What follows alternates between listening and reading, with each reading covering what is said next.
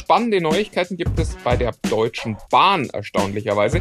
Die wollen was dafür tun, dass man endlich keine Funklöcher mehr hat. Müssen wir sehen, ob das dann so funktioniert. Tech Freaks, der Hightech-Podcast von Bild mit den wichtigsten News der Woche. Hallo und herzlich willkommen zu Tech Freaks, dem Hightech-Podcast von Bild. Ich bin Martin Eisenlauer und ich bin heute alleine hier. Wir sprechen aber trotzdem viel über Technik. News der Woche. In unserer News der Woche geht es heute um Twitter. Da hat sich gerade wahnsinnig viel getan. Elon Musk, wir kennen ihn von Tesla und von SpaceX und von Twitter, ist jetzt der größte Aktionär bei Twitter und hat auch schon gezeigt, dass er da nicht nur finanziell tätig sein möchte, er fragte schon mal rum, hättet ihr gern eine Editierfunktion? Also eine Möglichkeit, einmal abgesetzte Tweets nochmal zu verändern. Ja, und der Großteil der Nutzer, also ungefähr drei Viertel, über drei Viertel waren äh, dafür. Und offenbar kommt die jetzt auch zu Twitter. Das heißt, wir werden in Zukunft auf der einen Seite Tippfehler korrigieren können. Jeder kennt das, man twittert was und man sieht den Fehler natürlich immer erst, wenn es zu spät ist. Auf der anderen Seite werden aber natürlich auch Leute ähm, im Nachhinein nochmal Dinge korrigieren können, die ja ihnen so dann doch nicht irgendwie gefallen haben. Und in meinen Augen verliert Twitter tatsächlich damit so ein bisschen von seiner Authentizität. Nun kann man sagen, wahrscheinlich wird es am Ende eine Möglichkeit geben, diese Veränderungen auch nochmal dokumentiert zu sehen danach. Aber ganz ehrlich, es ist einfach ein Unterschied, ob das da quasi stehen bleibt oder dann halt auch mal gelöscht wird oder ob man es im Nachhinein beliebig verändern kann. Es wird die Plattform verändern. Ob das dann zum Guten oder zum nicht so Guten ist, wir werden es sehen. Was ich allerdings sehr spannend finde, ist, in den USA experimentiert Twitter schon jetzt mit einer Funktion, die sie selbst Anmenschen nennen. Und wo man sich quasi aus Gesprächen wieder verabschieden kann, in denen man schon drin war, weil man da geliked hat, kommentiert hat, die dann aber am Ende einem doch nicht gefallen haben oder nur schlechte Laune gemacht haben. Man kennt das ja von Twitter. Man sagt mal was dazu und dann macht es Bing, Bing, Bing, Bing, Bing, weil da ganz viele Leute was dazu sagen und man eigentlich irgendwann auch keine Lust mehr hat. Ja, und für diese Momente testet Twitter jetzt schon an Menschen wir müssen mal gucken, was das am Ende bringt, aber das halte ich tatsächlich für eine sinnvollere Lösung. Und wir müssen natürlich auch sehen, wie diese Verquickung Elon Musk und Twitter die Plattform verändern wird. Today we're introducing unser täglich Apple gibt uns heute. Und natürlich gibt es auch diese Woche wieder wichtige News von Apple. Diesmal sind sie tatsächlich wichtig.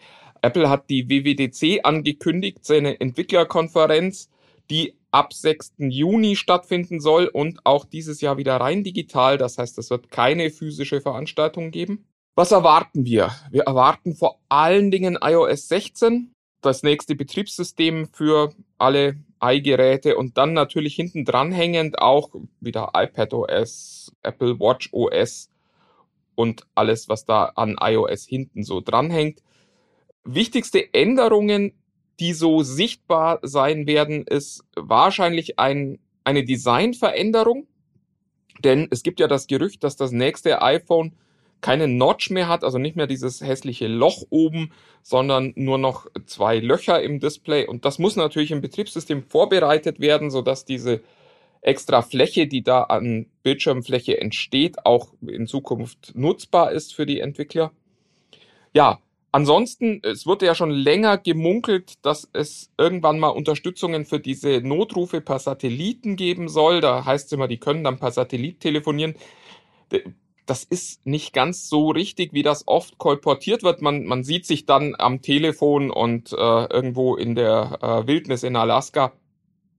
In Wahrheit wird es so sein, dass die iPhones über dieses Satellitennetz eben nicht telefonieren werden, sondern nur einen Notruf absenden werden, der äh, quasi dafür sorgt, dass man vielleicht gefunden wird, wenn man, weiß nicht, die Autoschlüssel verloren hat und sich ausgeschlossen hat und der Bär gerade angerannt kommt.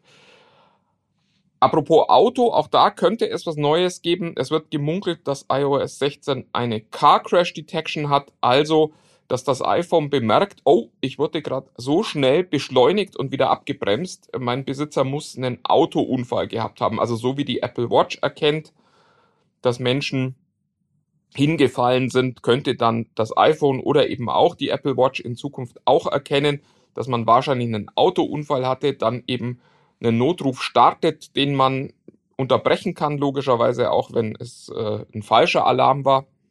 Ja, und das sind die wesentlichen Veränderungen, die für iOS 16 geplant werden. Es könnte auch sein, dass in iOS 16 die Softwarebasis für neue AR und VR Anwendungen schon gelegt wird. Müssen wir uns mal anschauen, was da passiert. Da ist Apple ja seit Jahren irgendwie schon munter zugange, ohne dass allzu viel in der Praxis dann an spannenden Lösungen erschienen wäre. Wird es Hardware geben? Klare Antwort vielleicht. Das WWDC ist klassisch kein Hardware-Event. Das heißt, da geht es eigentlich um Software. Auch hier könnte man sich vorstellen, dass es vielleicht die Ankündigung einer Software gibt, die dann für das AR-VR-Headset gebaut werden soll, so dass die Programmierer schon mal wissen, wie baue ich eine App für die Datenbrille, die Apple sich ausgedacht hat. Wir sind gespannt. An Hardware könnte tatsächlich der Mac Pro kommen. Das ist das, was erwartet wird nach dem Mac Studio. Quasi nochmal eine Variante, die nochmal drüber liegt. Die Frage ist, ob es da jetzt wirklich eine Zielgruppe dafür gibt und wie viele M1 Ultra Prozessoren da dann reingebaut werden müssten, damit der überhaupt noch signifikant schneller wird als der Mac Studio. Aber das ist wahrscheinlich das Einzige, was wir an Hardware-Neuigkeiten erwarten können. Wie schon gesagt, WWDC ist eine Entwicklermesse und damit auch vor allen Dingen für das nächste iOS spannend und vielleicht auch für ein kleineres macOS-Update, wobei da sind keine großen Dinge zu sehen momentan. Was macht eigentlich der Minister?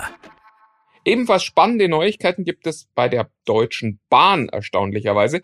Die wollen was dafür tun, dass man endlich keine Funklöcher mehr hat. Und da gab es diese Woche eine Veranstaltung zusammen mit Vodafone, wo gezeigt wurde, schon bis 2025 soll es entlang der ICE-Strecken und der Hauptverkehrsstrecken, also insgesamt sind das über 20.000 Kilometer Bahntrasse, keine Funklöcher mehr geben.